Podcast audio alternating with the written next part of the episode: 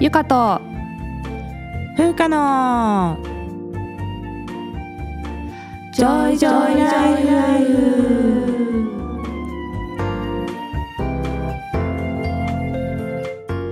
この番組ではゆかと風花2人の女医が日々の暮らしや仕事にまつわる小話などざっくばらんな日常トークをお届けします。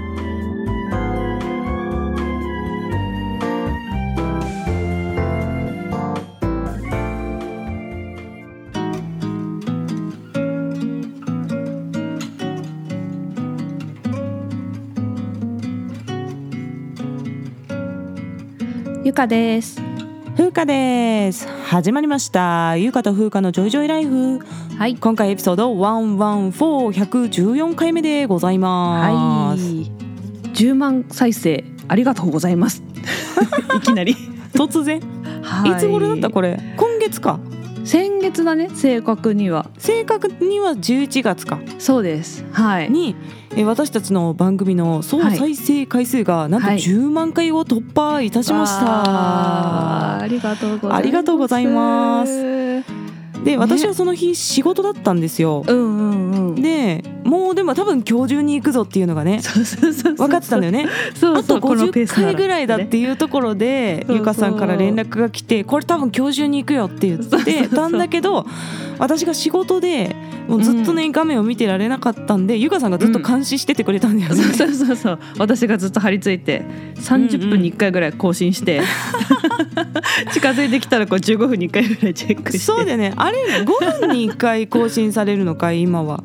えそうだろうわかんないや確かそうだったと思う。あそうなんだ何分間の間に再生されたものがまとめて次の時にガチャッと増えるっていうそうだよね。感じだからそうそうそう。1回ずつ増えていくわけじゃないんだよね。そうなんだよね。数字がね。そうそう。まとめてボンって増えるから、うんうんんん。そうなの。で数を追っていたらですねなんと奇跡の9万9999回の瞬間をこう目撃して、はぁでさ来たって言ってってなったんだよね。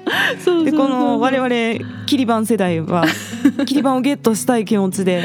でもゆかさんこの99999もキリバンですからねそうだね。9が5個そうそうそう。そうなの。でね。次10万回やぞって言ってみたら、う。ん。なんとねこのうん。99999までは数字5桁で表示されるんですよ。うんうんで我々は当然その次数字6桁の瞬間が見れると思ったわけじゃないですか。そう思ってたそしたらね10万の万が漢字やったんですよね。そうそう。ちょっと衝撃だアバったよね。ウトみたいな。あれはここ漢字なんってなってなんかそしたら10万以上になったらこの横にちっちゃいインフォメーションマークっていうのが出て、うんうん。そのインフォメーションをクリックするとあなたの再生回数は10万何回ですっていうのがうん出るようになるんだけど、もう今ずっと10万なんだよね。そうそう10万2000円ぐらいになってるのにずっと10万しか表示されてな表い。示がねそうそうね。うん。でそのさ表示をしたら次に見た時はうん。10万1だ。った、ああそうだったんだ。惜しいと。10万ゼロの切り場はなかったんだね。なかった。そう。でもちょっとこのそっか。9万9999をねスクショしたから結ね。構満足。そうそう。しかも次のさ次の画像が10万の感じのやつだからさ、うんうんうんうん。両方切り板撮ってるみたいに見える。片目にはね。そうそうそうそう。そうそう。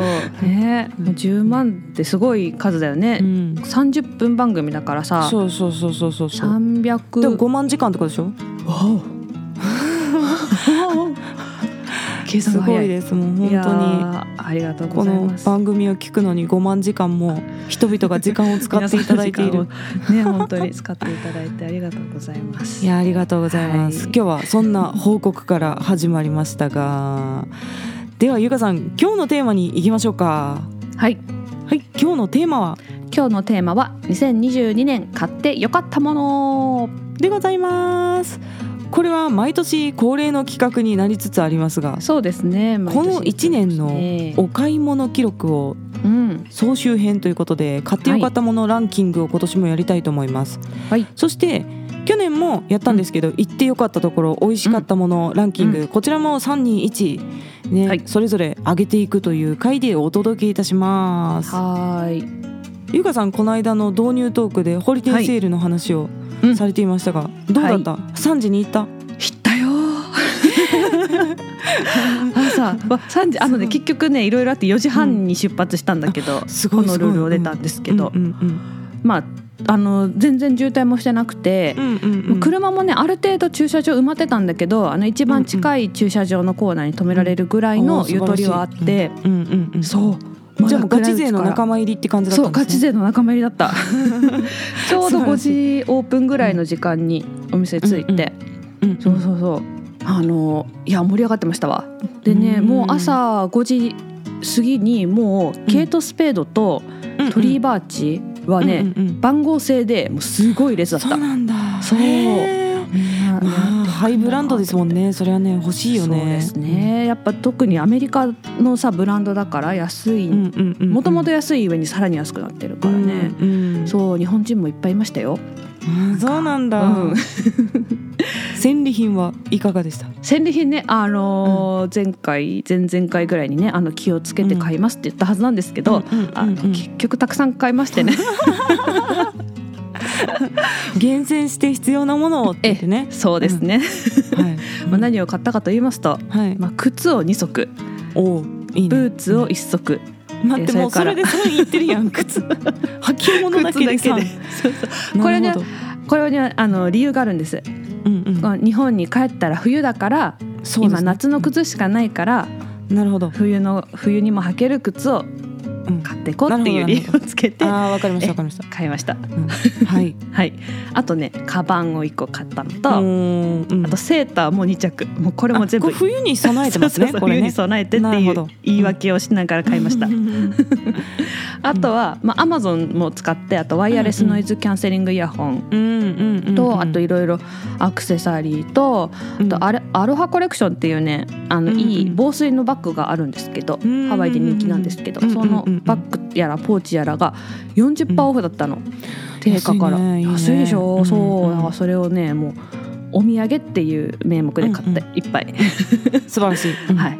あとはあのティファニーの香水のギフトボックスっていうのがあってそうそうね、通常のサイズのお値段にボディーローションとなんかミニ香水ついたやつみたいなのがあったんでそれも買ってしまいまして、あー素晴らしい。結構お得にでも買えたね。結構買ってるけどうん。お得には買えた。結構買ったけど、なるほど。まあでも良かっったですね。その朝うん5時から行って、そう行ってよかったよ。バッそうそうそう、ん。そうなんです。なるほど。はい。いろいろありがとうございます。はいそんなわけで、はい。では今年の我々の買ってよかったものランキングいきましょうか。はい行きましょう。まずゆかさんのランキングからいきましょう、はい。ではゆかさんの今年の第3位買ってよかったものは？はい第3位はロジクールのゲーミングキーボードでうす、これ何ゲームをするためのキーボードってこと？そう本来の本来はねゲーミングキーボードって名前なんだけど、でも別にゲームに使わなくてもよくて私は別にゲームしないので、前だけどあの機能的にはやっぱゲーミングの方がハイスペックが要求されるらしいのあーそういで、うことか。そうそう、クオリィティは高いんだよね普通の他のやつよりは。はでこのゲーミングキーボードワイヤレスの外付けのキーボードなんだけど、私まあ家で作業する時こう MacBook Air を外に置いてでんうん。モニターにつないで作業してるんですよ。うんうんうんで横にあの MacBook を置いてるもんですからそそこに、なんていうの？台があるわけ、ちょっとうまく説明できてないんだけど。ラップトップを置く台があってそこに置いてうん。横に並べてる状態でだからキーボードを打つ時にうんうん MacBook Air のやつを打ってるとちょっと不便だったのね。そのモニター横に。る感じになっちゃうそうそうそうそう。そう,、ん。そうそう。だからん外付けのキーボードが欲しいなってずっと思ってたんですよ。うんうん。でどうせだったらメカニカルキーボードってあのうんカチャカチャする結構高さのあるキーのキーボード？それがいいなと思ってて。うんで日本製ので結構リアルフォースってやつとかあとうん HHKB っていうのはそのキーボード沼の人たちがよく知っているうん。あのものがあるんですけどまあどれも高い。日本で買っても高いうん。しよりインポートするからさこっちで買ったらより高くなっちゃうわけでなんか手が出ないなと思ってたんですよ。うん。でさらにキー配列が US 配列うんうんうん。ちょっと違うんだよね日本の配列と。あ。そうなんだ。そうそうそう、んそれが欲しくって。っていうのでずっと探してたらその、うん。見つけたんですこれを。なるほど。そう。であのロジックのゲーミングシリーズの G713 っていうやつなんですけど、白くって全部が。でパームレストっていうあのなんかさ手を手を置き場っていうの？うんうん。手首の角度を整えてくれるみたいなそうそう感じだよね。そうそう、あれね。そうそうそう、んそれもついてくるっていうやつ。素晴らしい。だったんです、でうんメカニカルキーボードってこうキーのクリック感が選べるんですよ、うん重うんうんうん。重たさも軽さもあるしあとこうカチカチ言うかとか、そういうのも選べるんだけど私は赤軸って呼ばれる、まあ、標準的なややつかなにうん。しまして、うんうん。で真っ白なので見た目がね、うん。すごい可愛いんですよ。で別売りのキーキャップを買うとこうキーを入れ替えたりとかしてカスタマイズもできたりして、そう、ん。でもう見てて可愛いからこううん。ねなんか触りたい気分になるっていうかさ、こう文字を打とうかなみたいな気持ちにもなるし、で一番これを買ったもう一個の理由は当時ねうん。これ出た時日本未発売だったので、うんあそうなんだ。そう、ん。日本の値段と比べる必要がなかったわけ。確かにね。そう。確かに。日本にはないっう。んていう、でそれで何かのタイミングで割引を使って買ったら150ドルしなかったんだよね。もともと190ドルでまあまあ高い、いいキーボードドなんだけど割引で買えて、うんうんそう。それもお得だったし。なるほど。で今は日本でも発売されたみたいで日本語配列のが、うん。さっき聞いたら結構高くて。高かった。なん23万ぐらいする感じだったよ 高いこれ。よねん。そうそう。それを聞いてあよかったよかったお得に買えてと思お得ですね。素晴らしい。そう。で、まあ、ゲーミングキーボードだからあの無駄に光るんですよキラキラ、うんうんうんそれもねなんかいろんな虹色だったり単色だったり、なんかいろいろね選べて可愛いのでこれを3位にいいでしました。すね。はい、素晴らしい、はい、では続いて2位に行きましょうか。ゆかさんの買ってよかったものランキング2位は。はい、2位はファッションリングです。これはですねあのブラックフライデーの一環で寄った小さいお店があるんですけど、アクセサリーが全品25%オフって書いてあったんですよ、そうなんだ、うんうん。そう。でもともと指輪する習慣私なくて、ないよね、うん、そう。まあ学生時代もずっと飲食のバイトだったかそうね飲食だったらつけね。そうしないし、うん。まあ働き始めてから指輪する時間とかないしとか思ってて。ね、うん、で何より自分の指がね結構節がねゴツゴツしてて。ああなるほど。なんかあんま指輪似合わないなってずっと思ってたんだよですようんうんうん。なんだけど、まあ、そのお店ですごい可愛いの見つけてでサイズ展開もすごい豊富で、うんうんもう5から10ぐらいまであったよ。そうなんだこうまとめておいてあるから自由にこうはめたり外したりできるのがあってまあいろいろ試してたらまあぴったりなのを見つけてしまったので買ったんですよ。でゴールドの指輪でこうなんかこうなみなみしたデザインのやつとあとなんかねこうワイヤーがこうぐるっと巻いてこうクロスしてるみたいなデザインのファッションリングで、まあ、1つ50ドルぐらいでお手頃価格のさらに25%オフ。うんうんうんうん。今まで習慣がなかったんだけどつけてみたらうん。まあ可愛いなってやっぱ思うからよかったと思ってるんだけどなぜねこれが2位かっていうとうんうん。あの今までこうどうせ指輪して遊びに行く時間なんかないしってずっとあ思ってた私節が。も。思ってる自分が。でしょ全然アクセサリーに興味がなくて、うんうん、なんか持ってても全くつけないんだよね。そのあそうなんだ。ていうのファッションを考える、あなんか。考えようっていう気がないの。なるほどね。生活の余裕ってことね。そう、そうなの、ん。そうだうん。その時にこう一区時代の洗脳だったんだってことにそれも気づいて、うんうんうん。指輪して出かける余裕があるくらいのファッショニングをしてそうおしゃれして出かける余裕があるくらいの生活をしたいなっていうふううんになるほど。思ったんですよ。これはいい話だね、うん。そうですか？そう。だね。そうでも私ね学生時代すんごくアクセサリー好きでめちゃくちゃいろいろ持ってたんだけど、うんうんうん。もう就職してからうん興味がなくなってしまったのね、その なんかアクセサリーをつけて遊びに行くっていうことがもう楽しいっていうのを忘れてしまって、そうわかるわかる。もう捨てちゃったのよほとんど全部、へーそうか。でなんかさ合わなくなってくるじゃんやっぱ年齢ごとに、わかるわかる。でそれでもう全然つけなくなっちゃってそれを思い出しました。私も今年は買ってみようかなねそううそう。一個買ってみたらなんかねちょっと、なんかやっぱキラキラしてるのを身につけてるといい,、うんいいよね。いい気分になるから。なるほど、はい。いやいい話でした。はい。2位にしました。えーそしてではゆかさんの栄えある今年買ってよかったもの1位は、はい。1位はニトリの足つき洗濯かごです ちょっと待って。なんでこれが1位なの？さっきのリンクの話。方がいい話だったかもしれない。そうね。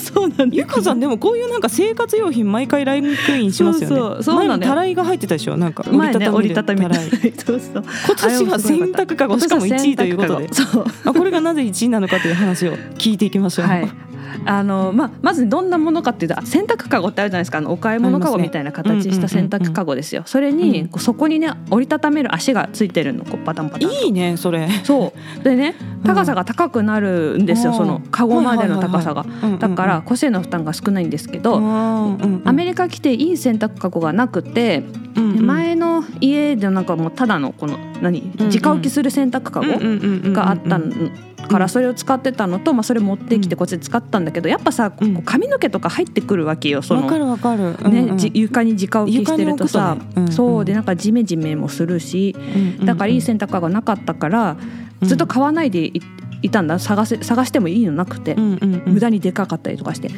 で日本に一時帰国した時にまあ買って持ってきたんですけど。あのね普通に使っててもまあもうすごい使いやすいなと思ってたんだけど一番威力を感じたのは腰を痛めた時にすごく良かった。屈曲とかしなくていいから。そう。ん。深く曲げなくてそうなの。全然こう、ね。苦なく洗濯ができた、うんうんうんうん作業ができてすごくよくて、なるほどなるでね確かね2,000円しなかったと思うんそうだよね。お値段以上ニトリさんだからねそうそうそう。お値段以上ニトリさんで。で、まあね、ドル換算したらさ20ドル以下なわけよ、うん。それでこのクオリティでこの発想っていうのなんかひらめき、うんそうだね。あなんて日本素晴らしいんひらだと思ってね。めきがすごいね。やっそう。ぱかゆいところに手が届く感が。そうなの。あでもね私も洗濯かごねうん。結構最近生活に余裕があると外に干すんですよ洗濯物。と地面に置きたくないっていうのがあってわかる。だからこれ欲しいなと思って。買って、ニトリさんにあったから。買うわ。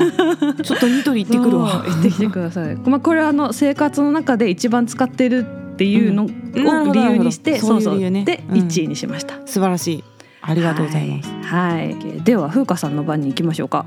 はいお願いします、では風花さんの今年買ってよかったものランキング第3位は？3位は資生堂アルティミューンでございます。これ高級なやつでしょ？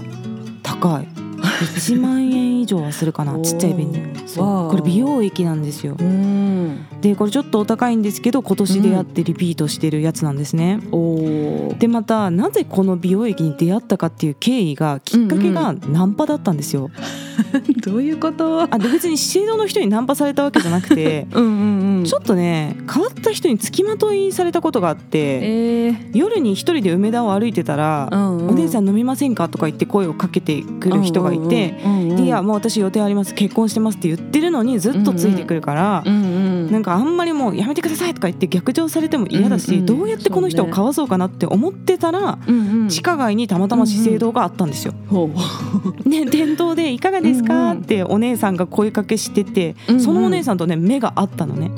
でその瞬間ひらめいてこれ資生堂に逃げ込めばよくないと思って。うんうんうん、あちょっと私資生堂に行きますのでさようならって言って店に逃げ込んだのがきっかけえー、そうなんだ、さすがに店の中まで追ってこなくてやっぱ女性の店やからさ。ででもすぐに出てっちゃったらまた「あ終わったんですか?」みたいな感じで出くわしたら嫌だなと思ったから、うんうんうん。なんか買わないとって思って、うんうんうん、本当は何もいらなかったんだけど、うん。一応私はハイライトを買いに来ましたって言って カウンターでいろいろ試させてもらったら、うんうんうん、資生堂で化粧品を買うと基礎化粧品のサンプルを帰りになんかつけてくれるっていうサービスがあってうんうんでそこで何か肌の悩みはありますかって聞かれたのね。うんうん。でまあないんだけど でも、まあ、強いて言えばやっぱ適切なピーリングとあと乾燥対策がしたいですみたいな感じで答えたら、うん。その拭き取り化粧水っていう、うんうん。ちょっと角質を取ってくれる化粧水と、あとアルティミューンっていうのがこの資生堂の定番の美容液で、うんうんそのサンプルをつけてくれたんですよ。でさサンプルっていろんなブランドがつけてくれるじゃん化粧品買うと。んんね。うん。で正直これまでサンプルもらっても購入につながったことってなくて、うんうん。で今回も全然期待はしてなかったんですよ。うんうんうん。で本当に何気なくで使ったんだけどこれがめちゃくちゃ良くて私にはね、まあ、人によると思うんだけど、うんうんでまず拭き取り化粧水はもう乾燥しないし痛くないっていう、うんうん。なんか刺激が強いものが多いようなイメージだったんだけど、うんうんね。痛くなくて。でしかもその直後の化粧水の浸透力がすごい上がる感じがあって、めっちゃ良かったのね。うんうんでもこれはまあ1週間に1回ぐらいしか使わないから、うんうんうん。毎日やってたら私結構皮膚が薄いんでやりすぎになっちゃうから、うんうんで美容液はもう夜に1回塗ったんだけどその試供品をね、うんうん。そしたら翌朝の肌の水分量が全然違ってなんかこうもちっとしてるみたいな。手にこうついてくるみたいな肌が。わかるわかる。っていうのでこれどちらも即購入したんです拭き取り化粧水もさすが。RTB も買ってでも拭き取りの方はまだなくなってないんだよね、うんうんそんなに頻度使わないから。で RTB はもう3本目かな、えすごい。そうまでてて。めちゃめちゃハマっているそうこれはね肌タイプとか個人によるので皆さんに合うわけじゃないんですけど、うんうんやっぱうんうん。うん1回で結果が出る基礎化粧品ってあるんだなっていうのが今年の衝撃。ということでこれが3位でございます。はい。おーまだ3位ですか、はい。それでも。はい。では次第2位は？第2位は XD デザインのリュックサックボビーシリーズでございます。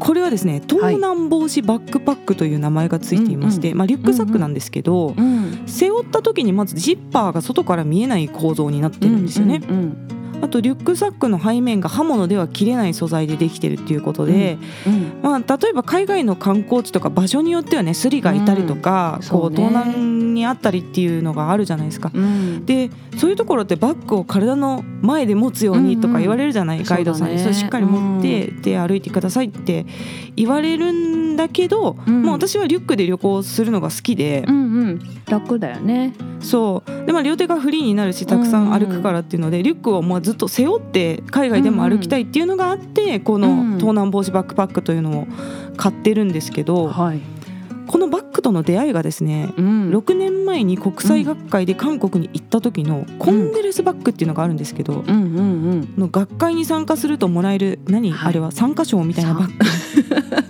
そうだね。おまけみたいな本来ねはさ多分さ学会でいろんな資料とかをもらうものをまとめて入れるためにバッグが提供されるっていうシステムなんですけど、うんそれがそのボビーオリジナルっていうこのボビーシリーズの一番最初の、ね。そうったのコングレスバッグがすごい。ねしっかりした。で私さうん。リュックで行ってたから国際学会に。帰りリュック2個になって帰ってきたのこれ。でこれはでもめちゃくちゃ気前がいい学会で、うんそうだよね。めっちゃいいやつでしょこれね。そう。で当時帰うん国してロフトでこのボビーオリジナルっていうシリーズ価格見たら1万3000円したんですよ。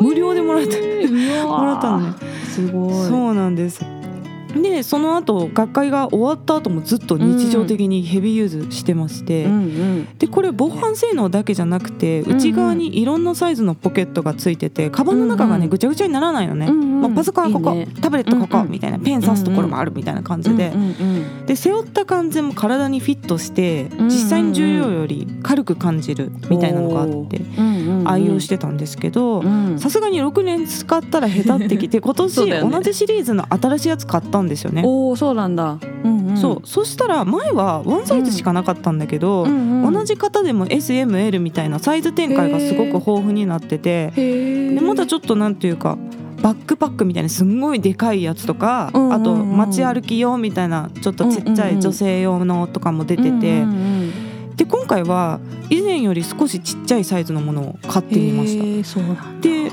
かなりね体の大きさとかニーズによって使い分けられるぐらいいろんなサイズが展開されててしかも価格もだいたい1万円前後。うん。大きいやつだったら2万とかするんだけど、あの割高感がないっていうのがよくて、ね。おすすめです、その機能を考えたら全然1万円でも安いっていう。そうだよねふうかさんがしゃってるやつ私もいいなと思って結構検索してた時があったわ。なんか見た目もいいよね。なんかおしゃれでそうさそうそうそう。ぱっと見うそんなになんかもう防犯してますって感じじゃん。感じじゃないよね。ないじゃん。うん、うん。そうそうそうそう。素敵ですよね。これだから海外旅行とか行く人にはおすすめでございます、はい。そうでございます、では栄えある第1位は？第1位はアイリス大山の低温調理器でございます今年の優勝はいつかの導入トークでお話しした低温調理器なんですね、そうでしたね。これはあの家庭用のカレー鍋にお水を張ってこの低温調理器をセットすると鍋の中の水の温度を一定に保ってくれるという家電でございます、素晴らしいまあ、まず形状がねスティックブレンダーぐらいのサイズで場所取らないっていうのがいいのと、うんまあ、料理の失敗がないのが本当にいいです。そうなんだね。ローストビーフとかさ鴨ローストのなんていうの結構上級者向けの料理じゃない、うんうんうんうんなんか火入れとかがまあ作ったらすごく難しいんだけど、うんうんそれが本当にただつけとくだけで、うん。もうすごく美味しい仕上がりになるっていうのが、まあ一番いいとこですね。でこの間ちょっとサーモンとかも低温調理してみたんですけど、うんお魚もなかなか美味しかったですね。へえそうなんだ。どんな感じになるの、まああの半生みたいな感じ。まあ温度によるんだけど、もともとお刺身で食べれるクオリティのサーモンを買ってきてう、んうんうんでちょっと表面だけこうあの火が入ってて中はレアみたいな感じで、へあのえ食べましたね。これもなかなか美味しかったです。うんうんでこれも価格がね1万円ぐらいなんで他のブランドに比べて安いけどクオリティが十分満足できるものっていうことで今回1位うんでございます。素晴らしい。そんな我々の買ってよかったものランキングでございましたが、はい。次？はい。行ってよかったところランキングいきましょうか。行きましょでね私今年はあんまり旅行に行ってなくて、正直うん新たな場所があまり開拓できてないんですよ、うなので、うんうん。うんセレクションがちょっと偏っております。はい。はい。はい。ではじゃあさ第3位からお願いします。えー今年行ってよかったところランキング第3位はゆかさんのタワマンでございます。3位か。いや本当ねタワーマンションっていいなと思って。私はあの元来タワマンには否定的な立場だったんですよ。うん。わいやわかるよ。まあなぜかというと、んうん。災害で逃げ遅れないかっていうのと、はいはいはい。わかるわかる。あと面積に対して家積み上げすぎでしょっていうのがあってあーなるほどね。なんかインフラ的な部分の心配排水とか、あと逆に給水みたいなののが大丈夫なのかなっていうのがあって。うんうんでもやっぱ家の件数が多い分共用スペースの充実がすごかったっていうのが印象的でした、うん。そうねそうですね。バーベキューエリアにプールが共用設備としてあって、うんあとジムとかね屋上ラウンジとかもすごい素敵だったんですよ。でコンシェルジュさんが常に常駐されてて、そうね。で全体的な清掃も行きは届いてるじゃないですか。うんそうですね。本当にホテルみたいだなっていう そういう住環境。これやっぱでもうんうんタワマンならではだと思いますよね。うんうんね。普通にまあ管理人さんがいる物件でも日本綺麗だけどやっぱジムとかはねある程度の件数がないと多分作れないっていうのがあると思うんですよ。うんうんでゆかさんのタワーマンションの屋上バルコニーってこれ、うん。みんな入れるんだよね？居うん。住者の人。そう誰でも入れるとこね。でそこの鍵を開けてもらって、うん。海が見えるんですよそこから。うん。で海をバックに夫と一緒にね写真を撮ったんですけど、うん。もうあのタワーマンでの写真がうん。全旅行中で最もいい表情をしてる写真です。マジ本当にただの見物客なんですよ。私たちはもう別に鍵も持ってないただのお客さんで行ったのに、うんうんさもね自分たちが苦労して夢を叶えてこの家を買いましたみたいな表情で写ってても成功者の表情みたいな全然関係ないのに。まあそんなぐらいあのすごいタワマンが良かったっていう話でございます。えーあかったです。はい。ありがとうございます。はい。では続きまして第2位は？第2位はですね札幌でございます。あの大人になってからの北海道本当にいいですよ。いいよねまあ学生時代も良かったんだけど、うんうん食べ物がやっぱり安くて美味しいんですよ。でその傾向が高級店になっても変わらずあるっていう感じで。うんうんうんで学生時代に行けなかったような価格のお店にも今なら行けるから、うんそうねまあ、そういうちょっと高級なラインのお店に行くとまた違った北海道の魅力が見えるという感じです。でカウンターのねお寿司屋さんというのを初めて訪問したんですけれども、体感では北新地の半額ですね。値段が。わそう。あそうか。でクオリティはもう同等かそれ以上、ぐらいそうか。です。でお酒がすごい盛りが良かったのが私は好感度が高くて 生ビールとかもすごいしっかりした大きいグラスで提供してくださってで大将もいろいろ説明してくださってすごく満足度が高かったんですね。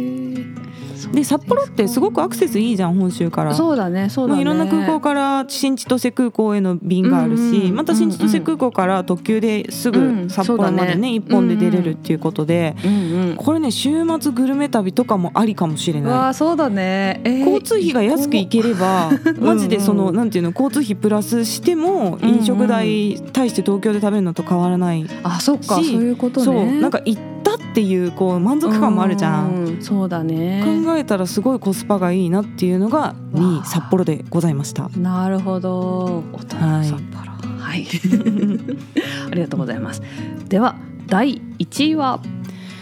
第1位はゆかさんの大学近くの海ですね。アバウトすぎる。これなんていう場所だった？ここ。えっとねカカアコウォーターフロントパークっていうとこですねそこですね。はい。うんはい あのここはねハワイの海なんだけど砂浜じゃなくてテトラポットが積んであってちょっと高いところから海を見下ろすっていう感じの公園なんですよ。そうそうそうそう、ね、うん。海沿いの遊歩道があってですね、うん。海から吹いてくる風と波の音に包まれながらゆっくり過ごすという場所でございまして、はい。ここが大変良かったですね私は。思い出に残っております。サーフィンのスポットなんだよねこの海がね。そうそう。そう上級者のねそう。でサーファーさんたちもすごい上手だから、そう。その動きを見てたら全然飽きないの飽きないよねわかる、ね。うん。がでハワイの海って色が濃くて鮮やかで綺麗で、うん。臭くないんですよ。そうだね。磯臭さみたいなのが全然ないからもううひたすら爽やかっていう感じの場所でしたね。うんうんで公園で寝転がってる人とかもいて、うん。これがねなんかハワイならではっていうか気候がいいから、うん気候を楽しみながらゆっくり過ごすっていうのもいいなってうんうん。思いました、ただ日焼けはね注意しないところ結構日差しが強いところだったんですけどこれぜひ行ってみてください、うん。うんカカアコウォーターフロントパーク。はいです。でございます。はい。はい。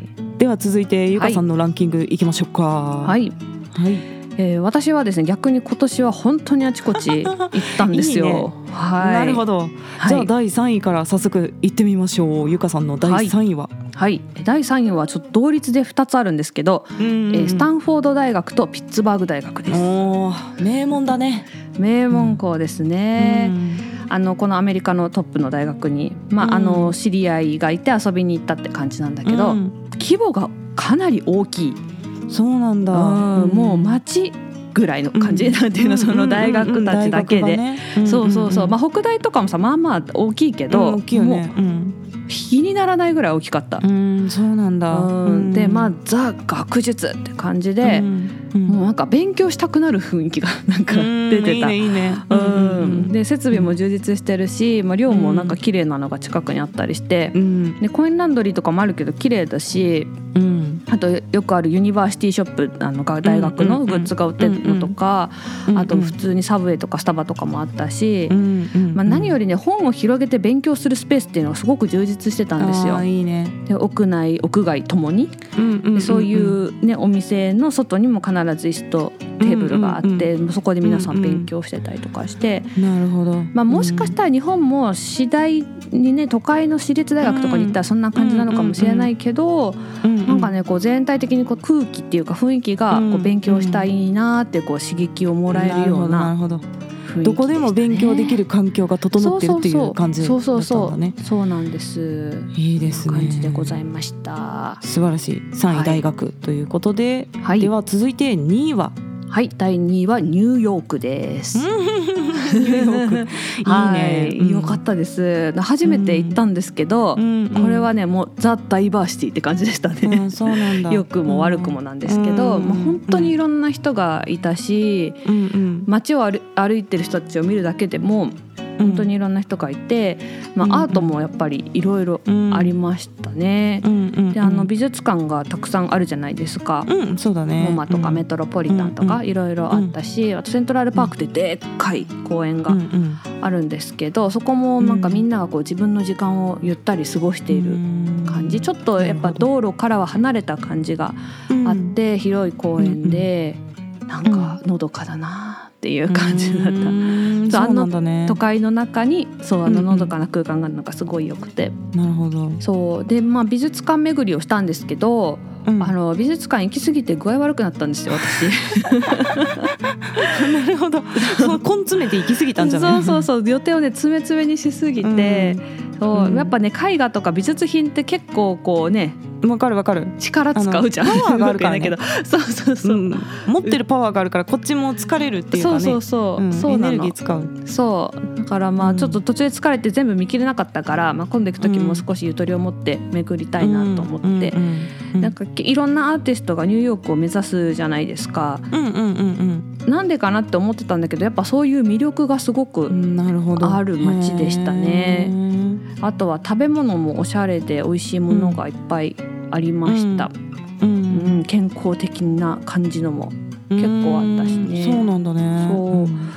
ただまあ同時にやっぱ貧富の差っていうのもすごく感じて、うん。やっぱね薬をやっていてもううん。おお尻半分出ててみたいなさ、感じで街にいる人もいたし、かと思えばねリッチなピーポーたちを、ねいい車乗ってるような人たちとかも見たりしたし、っていうその差もすごく感じましたね。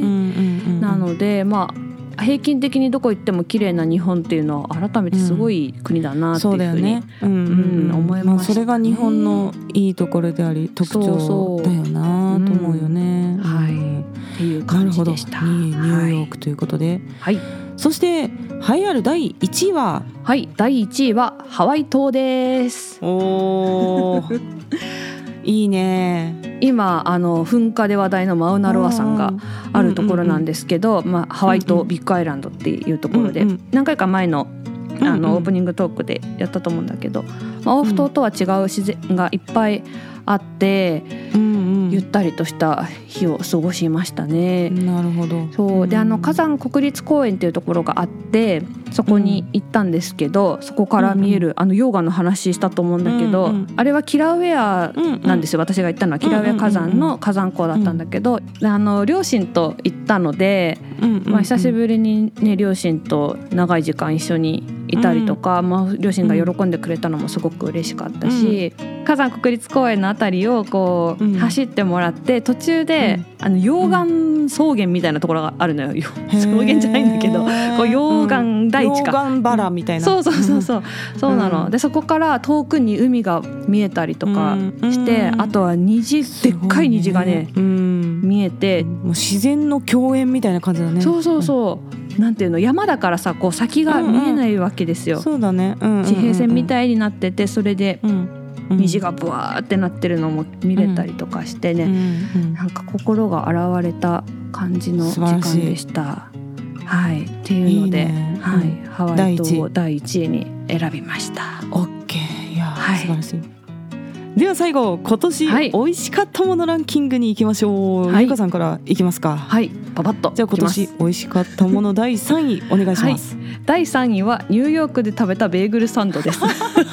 い、いね。行ったとことかぶってんだけど。ニューヨークで食べたんだ。うんうんえそうそうそうそうなんかねクリームチーズ挟んだだけなのになんであんな美味しいのかっていう思うぐらいで、まあ、滞在中に2回食べたんですけど、1個はクリームチーズを挟んだだけ本当に。うん。でもう1個はクリームチーズサーモンサンド、うんうんうんうんそれもすっごい美味しかった、ななんかなんだろう作りたてなのがいいのかな？なんかね。あとベーグルのやっぱ食感とかもあるんじゃない？あのもっとしたなさ、そうそうすごい美味しいんだと思うよ多分それ自体が。うんうん、そうなのかもしれない。うん。そうなの。すごい美味しくってね。うんうんでベーグルサンドとコーヒーを持って朝、うんすごいやん。現地の人やん。そうそう現地の人。ニューヨーカーを気取っていいじゃないですか、過ごした朝もありました。ベーグルサンド第3位、はい、ということで。はい、では第2位いきましょう。はい、第2位はニューヨークで食べたピザです。またニューヨークで食べたい。そうニューヨークで食べたもの美味しかったんだよ。うん、これはね安くて美味しかったの。あなるほど。そう私が行ったところはニューヨークピザハウスだったかなっていう、うん。うんまあなんかそのまんまの本当だね。うんわかりやすくていいね。そうそう。本当にね美味しくてあのカウンターにピザがいっぱい並んでるのガラス張りの向こうに想像つくかな。いろんなのが並んであってでそれをこれこれこれって言ったらそれを後ろにあるピザ窯でリヒートしてくれるの。もう温めてくれるのね。そうなんだ。そう。いいね。で温めた状態で熱々の状態で出してくれると。いいね。うん。で生地が薄いのがまあ標準なんだけど、まあ、うんうん。厚いやつもあったりとか、あと丸いやつもあれば四角いやつもあって、そう一緒に行った人とあのたくさん頼んで、うん。こう交換しながら食べたんだけど、うん。本当耳までしっかり食べれるぐらい美味しくってね、しかも外の席で食べたのもそれもすごい良くてね。ね。そうなの。ん街を見ながら。なるほど。そんな感じで、はい、第2位はニューヨークで食べたピザでした。ありがとうございます。はい、では栄えある第1位は？はい、第1位はハワイ島の粉コーヒーです。いやーこれうまいよね。美味しい。うまい。UCC ハワイ上島コーヒー、ハワイのね、うんうんあのとこの農園の粉コーヒー、うん。粉コーヒーであの、こ粉糖ですよ。あのパウダーじゃゃなくて粉コーヒーなんですけど。そうね。コナってカタカナやからね。そう、厳密にはこれ食べ物じゃなくて飲み物なんだけど。うんそうだね。まあいいよいいよ、うん。堂々の1位ということで、うんもうなんかねもうあのコーヒーの豆袋を開けた時点でのフレーバーからもうすごいよね。香り高いというか、これねあのゆかさんに通販で買ってくれたの、あれは。そうそうなの。取り寄せというか。ハハワイはい。の、そう取り寄せの通販で買っていただいて、うん。私は遊びに行った時にゆかさんからお土産っていう形でもらったんですけど、お渡ししました。めちゃくちゃ美味しいこれ めっちゃ美味しいです。香りがすごいやっぱりいいんだよね。そうそうそう。飲み口は酸味があんまりなくてすっきりしてる感じなんだけど、そうそう。非常に飲みやすくて、でしょ？そうなのよ、ねそううん酸っぱくなくかうんうん、といって重すぎず、重すぎないね。コーヒー単体で楽しめるっていうか、うん、うん。そうそうそうそう本当に。そう、うんそういうね感じで、うんこれが私も忘れられなくてああのうん。日本帰る前にもう一回お出しようと思ってるんだけど、自分用に。そうそうそう、そうなの。でこれもね、うん。またハワイ島でも飲んだんですよ。その時もやっぱ外でうん。飲んで、コーヒー農園を見ながら飲んだっていう、もう思い出も相まってすごく美味しくって。うーん。なるほどなるほもう。開けた時のあのだ第一の香りっていうのなんていうの、ど最初のそう。わーがもう忘れられなくてねいやわかります。素晴らしいですね。ははい。皆さんも機会があればぜひ飲んでみてほしいです、はい。い。以上。ありがとうございます、はい。ランキングでした、は では、えー続いて風花さんの美味しかったものランキング、第3位からお願いします。3位はですねせんべいブラザーズでございます。うんこれねせんべいなんですよ。うんうんなんか東京の老舗のせんべい工場を継いだご兄弟が開発した、まあ、新しいタイプのせんべいっていう感じなんですけど、ワインに合うおせんべいとして、白いおせんべいにバチル味とかチーズとかいろんなこうフレーバーをつけて売ったことで大人気になったっていうおせんべいだったんですけどうんこれがね NHK で取り上げられてすごい大人気になって一時期買えなかったんだけど、まあ、最近ちょっとその生産が追いついてきて全国でいろいろ買えるようになったっていうことでうん。弟が手土産にくれてですねこれがすごく美味しい。くて今年めっちゃリピートしてるのでせんべい3位なんですけどまずね大きさが小ぶりでもうパクパク食べやすいんですよ。でせんべいの食感もサクサクで軽すぎず重すぎずみたいな感じでうんちょうどいいのうね。んお米の香ばしさもしっかり感じられながら、うんうんフレーバーも味が濃すぎないっていうことで素晴らしいです。ぜひせんべい好きの方は買ってみてください。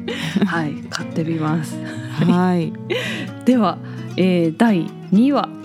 第2位はですね、新高梨っていう梨です。で私ねバラ科のアレルギーだったんですよ果物の。うんうんうん。そうだよね。それがうん。なぜか去年ぐらいから症状が出なくなったのね。えー、マジで？そう。いいなもともとはねリンゴが結構ひどいアレルギーでリンゴ食べたら口が腫れてお腹が痛くて下痢してっていう感じでしんどかったんですけど、うんうん最近私リンゴも問題なく食べれるようになってきて、マジで羨ましい。私もねバラ科のアレルギそうーなので。私はこの大学病院を辞めたのが良かったのかなって思ってるんですけど。うんうんうんまあでもねこれは自己判断せずにアレルギーはねちゃんと専門の医師に受診してからこう食べ物を食べていくってことをお勧めするんですけれども、でこの梨も実はバラ科なんですよ。そうそうなんだよね。でも私は梨自体でアレルギーを出たってことはなかったんだけど、まあ、一応科が一緒だから避けてたっていう感じで、うん。でもリンゴ食べれるならもう今年大丈夫だなと思ってこの新高梨っていうのが梨の王様って言われてる梨なんですけど、うんすごく大きいの。大きいやつだと一つ1キロとかあるんだよ。梨なのに一玉1キロ。あってだから1回で1玉食べれないぐらい大きいんだけどうん。とにかく果汁が豊富でみずみずしいんですよ。で食感もシャキシャキしてて、シャキシャキしてるけどこう目が粗い感じはないのね。繊細な感じでシャキシャキしてる今年第2位新高梨でございます。はい。羨ましい。はい。はい。では、えー、最後美味しかったもの第一位は？第1位はですね塩ウニです。いやー美味しいよね。わかるよ。美味しい塩ウニこれ札幌のお寿司屋さんで出してくれた珍味なんですけど、うんまあ、ウニに塩をちょっと加えてるっていう感じなんで、うん。ちょっと水分が抜けてる感じのウニになるんですけどこれがねとんでもない旨味の集合体なんですよ。うんもう海の美味しい味がギュッと詰まっててうん。ちょっと箸先でつまんでいただくだけでこう鼻からふわーって磯の香りが抜けてそうですね。口いっぱいに旨味が広がるんですね。はいでこのまた旨味も爆発的なっていう感じじゃなくてじわじわ広がっていってこうアフターが長い感じのうん。旨味じゃない。うん。でだから飲んだ後もまだ美味しいんですよ 口の中が。で残りがだけでも飲めるって感じこの無限日本酒。確かにそうだよね。日本酒好きな人にはすごくいいいやほんと酒飲みにはたまらない美味しささでございます、うんうんでこれはなんか聞いたらね利尻島で個人的に作ってもらってるものをお店で買ってるっていうことらしくて、うん。市販をされてないものみたいなんですよ。でさ最近はもう輸送技術がすごく発達してるので、うん。大阪とかでも高級なお店に行けば、うん。北海道の美味しいウニっていうのは食べれるのね。この塩ウニじゃなくて普通のウニ。うんうんもうかなり美味しいもの食べれるんですけど、やっぱこういう珍味系とかはなかなか地元じゃないと味わえないっていうことで、ね。こうわざわざ行って食べる価値ありっていうことで1位が塩ウニでございました。なるほどわあお腹空いてきたよ。お腹空いてきましたね。いやこんな感じで我々のランキングをやっていたらもうあっという間に時間が今回も過ぎてしまいました。はいあっという間です。美味しいものや行ってみたい場所の参考にしていただければ幸いでござい幸ま。いですございますというわけで今回はランキング形式でお送りしてまいりましたが、はい。次回エピソード115115回目は？えー次回はゆかさんついに本帰国するの巻です。巻でございます、はい。ゆかさんの留学ストーリーのまとめなどを語っていただく回ということでお届けいたします、また感想や質問などありましたらゆか .fuka.gmail.com までお願いします。yuka.fuca.gmail.com です。はい。各種リンクが概要欄にあるリンクツリーにまとまっています。匿名で質問など送りたい方はリンクツリーの中のマシュマロを投げるのリンクからぜひお願いいたします。はい。では今日も聞いていただいてありがとうございました。また聞いてください。さようなら。バイバイ。